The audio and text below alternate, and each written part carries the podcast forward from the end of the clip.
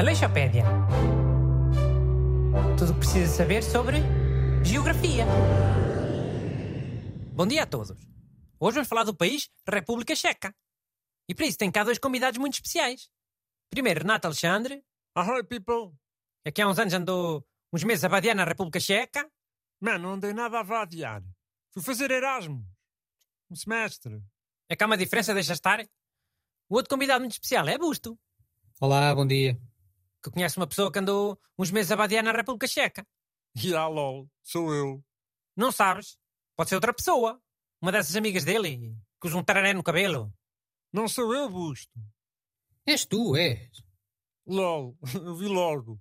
Bacharel, vamos falar da República Checa. Também é conhecida como Chequia.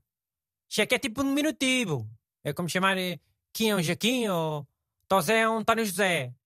E ah, mas olha que Tosé faz bem mais sentido. Porque António José também são dois nomes, como República Checa. E fica só Chequia.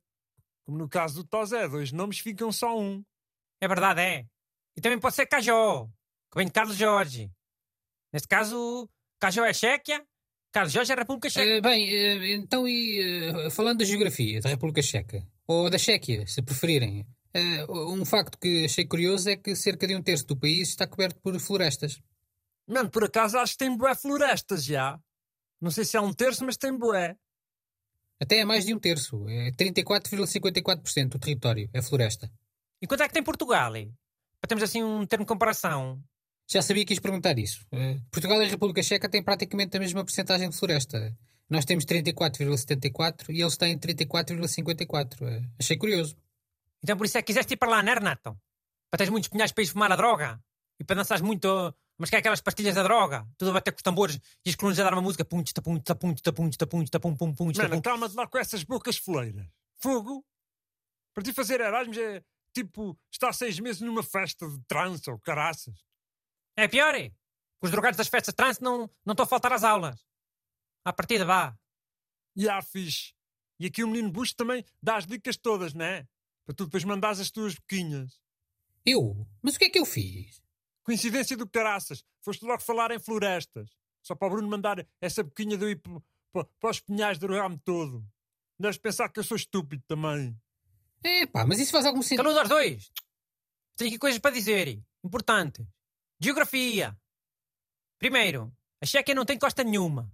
Mas tem um bocado de terra no Porto de Hamburgo, na Alemanha. Para quê? Para poderem transportar coisas até ao mar. Mandam pelo rio Elba, que nasce na Chequia e vai até Hamburgo, mas vai até ao Mar do Norte. Sabias disso, Busto? Não sabia, não. Mas é. E a Checa ganhou esse bocado no Tratado de Versalhes. Foi um castigo à Alemanha por causa da Primeira Guerra Mundial. Um castigo com quase 100 anos. Só em 2028 é que esse bocado do Porto de Hamburgo volta a ser da Alemanha. E há fixe. Boa curiosidade. Mas agora posso ser eu a dizer uma cena? Sobre a bandeira da República Checa? O quê? Que a Checa ficou com a bandeira que era da Checoslováquia? E que a Eslováquia é que se quilhou e teve que arranjar uma bandeira nova? Népia. É sobre o significado das cores. Branco, vermelho e azul. Oh, mas isso é sempre a mesma coisa. Então o branco é a paz, é a pureza, não sei o quê. O vermelho é sempre o sangue das pessoas que lutaram pelo país. E há, e o azul? O azul representa o mar. Mar? Ló, mas qual mar? Se ainda agora estava a dizer que eles não têm mar? Eu sei, meu vacão. Mas estão ressabiados por não terem mar. Por isso é que metem na bandeira. Porque as bandeiras também têm simbologias ressabiadas e passivo-agressivas. Se não sabias, ficas a saber. Aleixopédia. Tudo o que precisa saber sobre geografia.